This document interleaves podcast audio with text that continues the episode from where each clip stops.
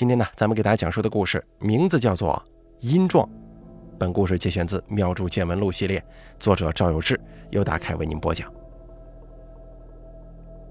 在旧社会的时候啊，有一些地方官员权势很大，利用手中的职权欺压百姓。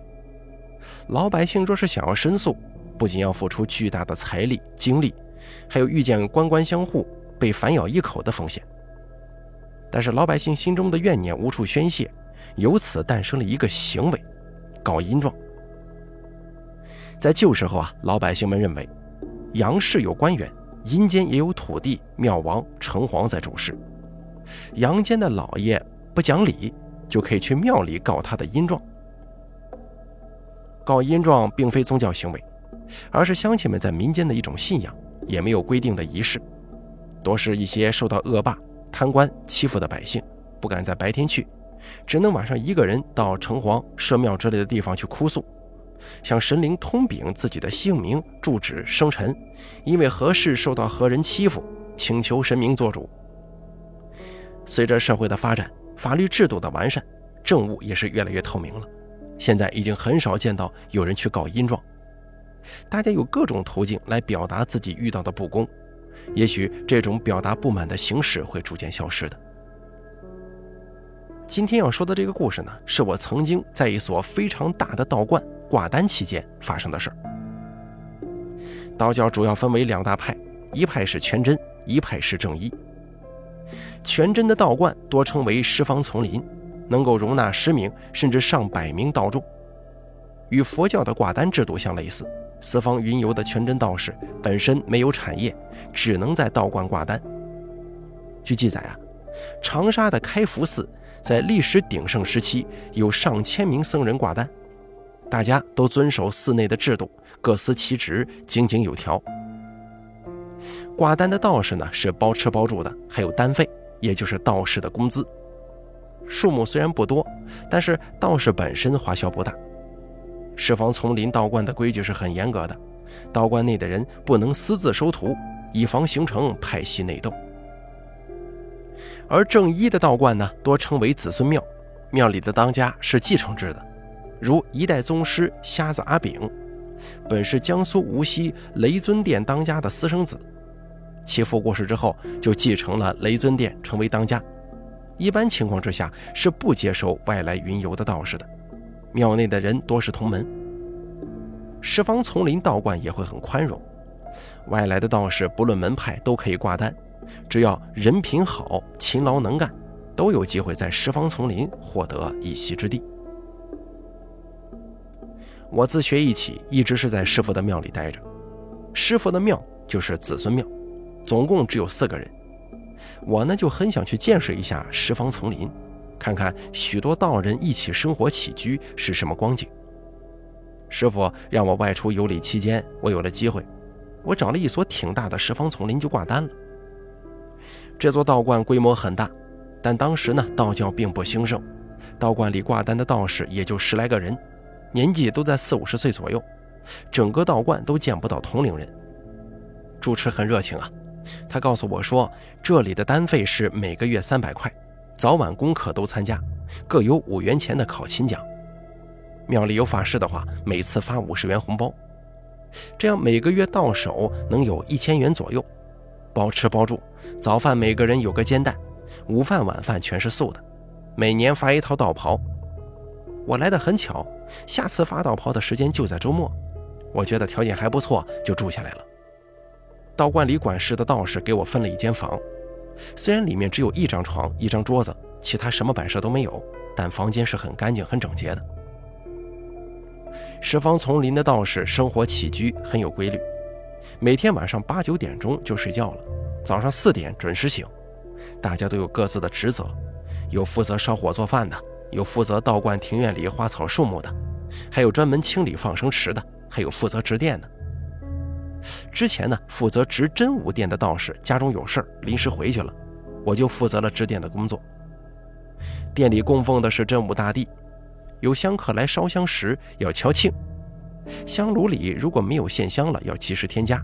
解签、扫地、擦香案等轻便的小活，也是由我来承担。这座道观的香火是很好的，每天都至少有十来位香客。在那个年代，这已经算是香火鼎盛了。我也很享受这种感觉，一住就是一个多月。有一天，一个穿着厨师装、年纪大约三十来岁、个子不高、胖乎乎的大哥到道观来了。他两眼红红的，不知道是被气的还是刚刚哭过。一进大殿就上了三炷香，跪在蒲团上狠狠地磕头，就好像是《天龙八部》里面磕破了神仙姐姐向前蒲团的段誉。我赶忙上前扶起这位大哥，大哥眼泪当时就流下来了，抱头痛哭啊。我也没说话，静静的等这位大哥由痛哭转为啜泣。您遇见什么困难了吗？天无绝人之路，不管怎么说，日子还得过，得振作起来，好好干呢。大哥抬起头，泪流满面，咬着牙说：“我活不成了。”哎，怎么回事？您可千万别想不开呀！人生还很漫长的。大哥用袖子抹了抹脸，说：“我们给这个杀千刀的白干了大半年，一分钱都没拿到手。”呃，大哥，我没太听懂啊。您给谁白干了大半年？别着急，慢慢说。我让大哥坐在小凳子上，沏了一杯茶，递到他手中。大哥逐渐平复了心情，告诉了我整件事情的起因经过。原来啊。这位大哥是市里一家很大的酒店的厨子，酒店的厨房工作人员有六七十位，切菜的、洗菜的、洗碗的、采购的、摆盘的、做点心的、掌勺的，通通呢归一位行政总厨管。这行政总厨就像是个包工头，后厨的所有人基本都是行政总厨招进来的。行政总厨对酒店老板负责。酒店老板是相当于把整个厨房都包给了行政总厨，大伙一起干了大半年，到了要发工钱的时候，行政总厨跟老板结了账，然后失踪了。大哥就是后厨的二把手啊，厨房里有不少帮工是他朋友，是他亲戚，这下子他没法跟大家交代了。酒店老板那儿已经对质过了，人家老板那儿有收条，有银行记录。这个钱确确实实交给行政总厨了。我说道：“哟，那这么做不地道啊！找工会、找法院得讨个公道。”大哥捂着眼睛说：“找过了，当时就没签订劳务合同，我们没证据啊。那这就有点难办了，还能找到他吗？实在不行，上他家找他去。他拿着钱跑了，听说去了别的地方。”用这个钱搞工程去了，那这就没什么办法了。我也不知道这个事儿要怎么维权。我留意一下来庙里烧香的有没有律师或者公务员，兴许能帮得上你呢。这位大哥说：“我听说可以告阴状，对吗？”告阴状这个词我听的也很少，在我的印象里，只有旧社会人们被大老爷、乡绅、地主给欺负了。无处申诉，才会去告阴状。咱们现代社会法律法规健全了很多，民众遇见冤屈是有途径发生的，诸多网络平台也可以直接联系到相关部门，不公正待遇会得到大家的关注。这位大哥又用袖子抹了一把脸上的眼泪，说道：“有人给我出主意，说可以去庙里告他的阴状，这个阴状怎么个告法呀？”呃，这个阴状啊，其实没有一定规矩的，就像是告状一样，把你的冤屈禀告给神明。以前旧社会，你要找县太爷告状，就是请人写个状纸，然后去县衙呈上去。这个阴状也差不多，就是得写个诉状，把你们受到的冤屈写出来，到道观里烧了。但是，大哥好像看到了希望，说道：“但是什么？”但是据我所了解，告阴状如果确实有很大冤屈，欺负你的人可能会受到惩罚，但是你们的钱回不来呀。这就好比说，旧社会的时候，你官司告赢了，县太爷可能会使唤衙役打被告的板子，这就算是讨回公道了，钱不一定能追回来的。对方要是把钱已经花了，你也没办法嘛，神明也不可能逼着他把工程队解散，然后回来给你们还钱。更不可能说是有个神通直接把钱搬回来送到你们家去啊！大哥睁大了眼睛，难以掩饰脸上的失落，似乎刚出现的希望又破灭了。我说道：“您还是好好考虑一下吧，我建议您还是去打官司。您现在这重点不是让他受到惩罚，是要把血汗钱拿回来呀。”大哥咬着牙，愤愤地点点头，腮帮子青筋鼓鼓的，说道：“可是我们拿不回来呀，就是吃了没文化的亏，要不然也不至于在后厨干活了。没签劳务合同，我也不会写那个、那个、那个叫什么律师函的东西。这钱呢，恐怕十有八九是要不回来了。那您可以去法院啊，实在有困难，法院应该有援助的。您先去试一试，实在没招了，咱们再来告阴状。”相对沉默了一阵，大哥低着头走了。我深深地替大哥的不幸遭遇感到惋惜。三天之后的一个下午，差不多有四十人一起到道观来了。为首的正是之前那位大哥，他手里捧着一张写满了毛笔字的白纸。这些人有老有少，年轻的可能也就十二三岁，年纪大的也有四五十的。一致的是他们的表情。满脸怨愤，我迎上前去对大哥说：“大哥，您您这是来搞阴状吗？”大哥缓缓地点了点头，说：“钱是拿不回来了，但我们想要讨个公道，我们要让他受到惩罚，你可得帮帮我们呐。”我往后看了看，大哥身后众人也都纷纷点头。我接过大哥手中的纸，细细看了一遍，这是一篇联名函。上面的毛笔字很漂亮，用正楷整整齐齐地写下了这件事情的起因、经过。对方的姓名叫梁生汉，是本地人，承包了某某大酒店的厨房，雇佣了七十多人，历时十个月，总共侵吞后厨接近四百万元的工资与小额采购款，大家讨要无果。状纸的最后是字体不同、大小不一、密密麻麻的名字和红色指印。可能是后厨的所有工作人员都签名按手印了吧？这位大哥说：“我回去找了一个有文化的老先生，求他给帮忙写了这件事情的起因经过，大家都在上面签字了。还有很多人想来看看如何告这个阴状，我就让他们一起过来了。说心里话，我还是很希望能给大家帮帮忙，就让大家一起进大殿来。大殿站不下这么多人，有一些人站在殿外。”我心里想了一下，告阴状应该是什么样的，然后拿出一张纸来，按照平时做法事写表文的格式，参照大家联名函的内容写了状纸，让大哥在店里上了香，跪在蒲团上，把他之前请老先生写的东西读一遍。大哥一跪下，其余三四十个人自发的在店里店外跪成一片，蒲团不够，有些人就直接跪在了水泥地上，神情悲壮。仿佛这是一道投名状，喝完血酒，大家就要一起去跟人拼命似的。不过寥寥数百字啊，大哥一边读一边落泪，字字铿锵，读一句停一会儿，大家一起哭诉一会儿，这场面气氛非常悲壮。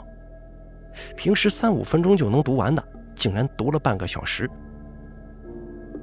我心里也很替他们感到难过。这些人当中，大部分都是家里的顶梁柱。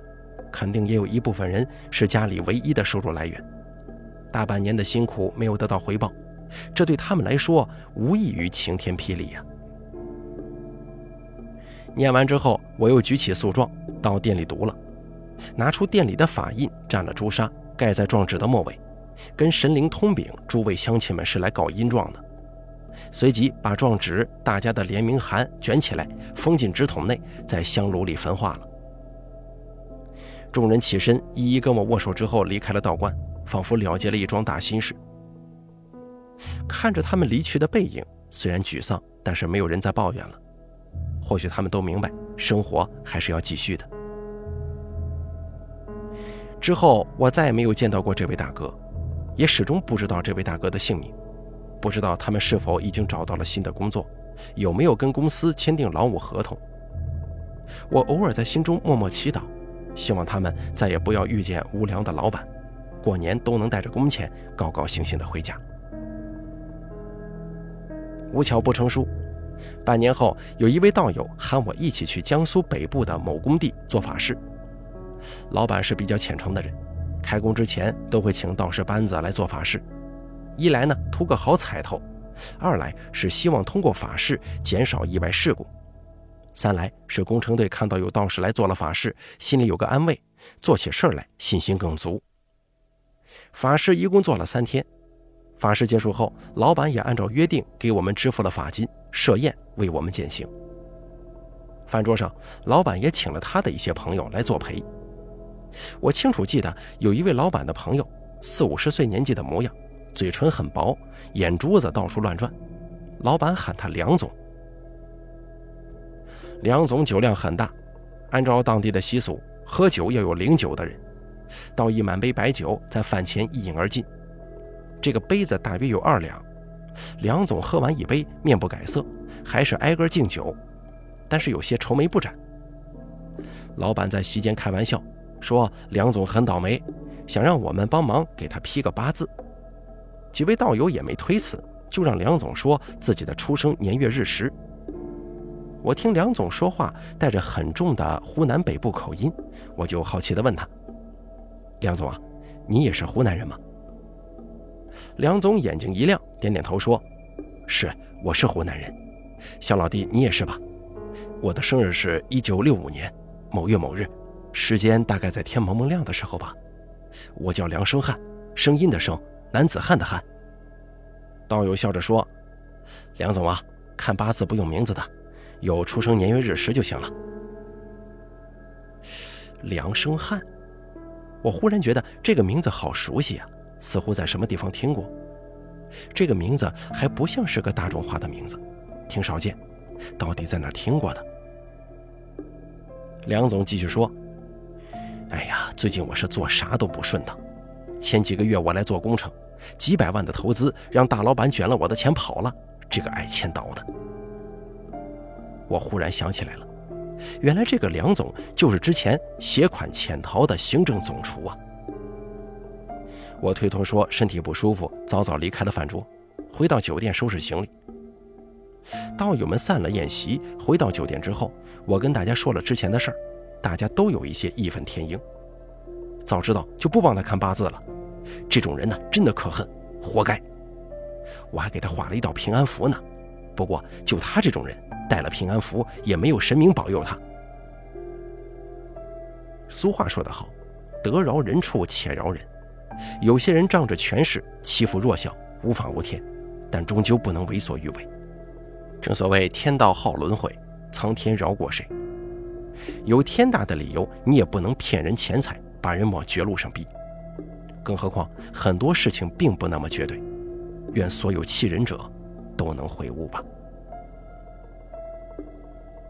好了，阴状的故事咱们就说到这儿了。本故事节选自《妙著见闻录》，作者赵有志，由大凯。为您播讲。